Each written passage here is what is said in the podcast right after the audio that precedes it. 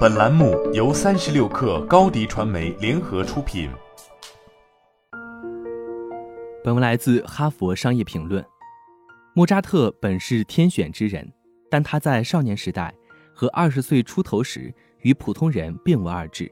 虽然彼时他已经是个多产的作曲家，但为了维持生计，他不得不在家乡萨尔茨堡担任风琴演奏家和首席小提琴手，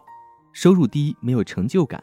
同时受限于自己并不出彩的演奏会，他迫切想要将更多时间和精力投入到音乐中。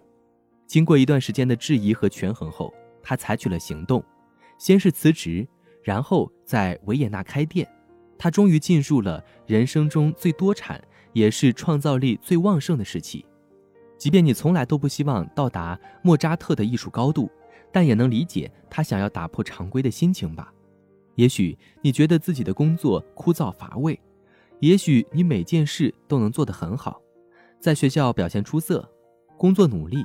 最后找到一份高薪好工作，但你厌倦了平淡无奇的生活。也许你渴望去做实现真实自我的事情。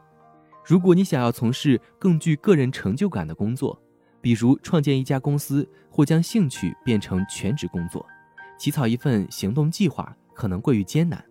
虽然如此，有几本书依然表明，你可以完全得到所需资金、勇气，制定明晰的目标，创造属于你的堂皇。古典学者伊迪斯·霍尔在《亚里士多德之道》中介绍了古代哲学家的理念。美好生活的基础是首先意识到自己的技能、才华和潜能，然后利用我们的资源，在最大程度上使之得到实现。哲学家兼和尼采一起徒步旅行一书作者约翰·凯格表示同意：自我并非被动地等待我们去发现。他写道：“自我意识的形成是个主动且持续的过程。”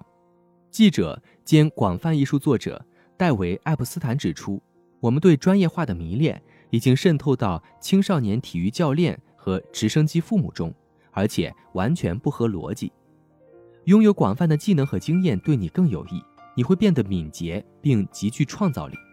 黑马》一书的两位作者托德罗斯和奥吉奥加斯来自哈佛大学教育学院，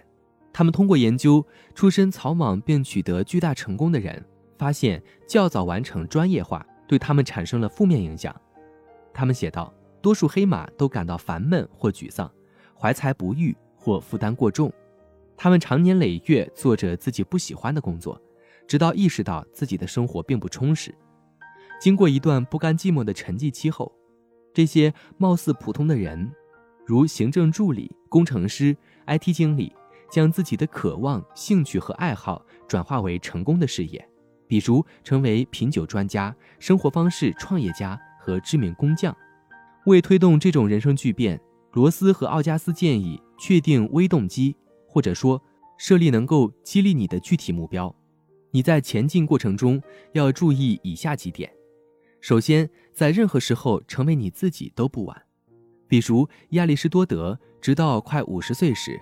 才全身心投入到写作和哲学中。若通往自我实现的道路漫长且曲折，你还会获得好处。记住，年龄往往带来智慧、韧性、谦逊、自知之明和创造力，这也是高增长初创公司创始人平均年龄为四十五岁的原因之一。卡尔加德引用发展心理学家埃里克·埃里克森的研究指出，四十岁到六十四岁是一个特殊年龄段，这时候的人会变得既富创造力又身经百战，且渴望追求人生的意义。一旦你决定踏上这一征途，就会花上好几年甚至更长时间才能到达目的地。但研究表明，日常生活中微小的改变都可能产生复合效应，会缓慢，但终将引导你接近你认为自己应该成为的那个人。如果你遇到了阻碍，就想想乔安妮吧，她极富才华和创造力，在二十多岁时多次跳槽，担任过研究员、秘书和 ESL 教师。选择不多，又患有临床抑郁症，他觉得自己是个彻头彻尾的失败者，但他将这种失望变成了自己的优势。既然不能成功走上一条常规道路，那就有自由去做自己一直想做的事，撰写儿童奇幻小说。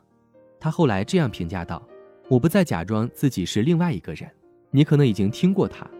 他的笔名是 J.K. 罗琳。”好了，本期节目就是这样，下期节目我们不见不散。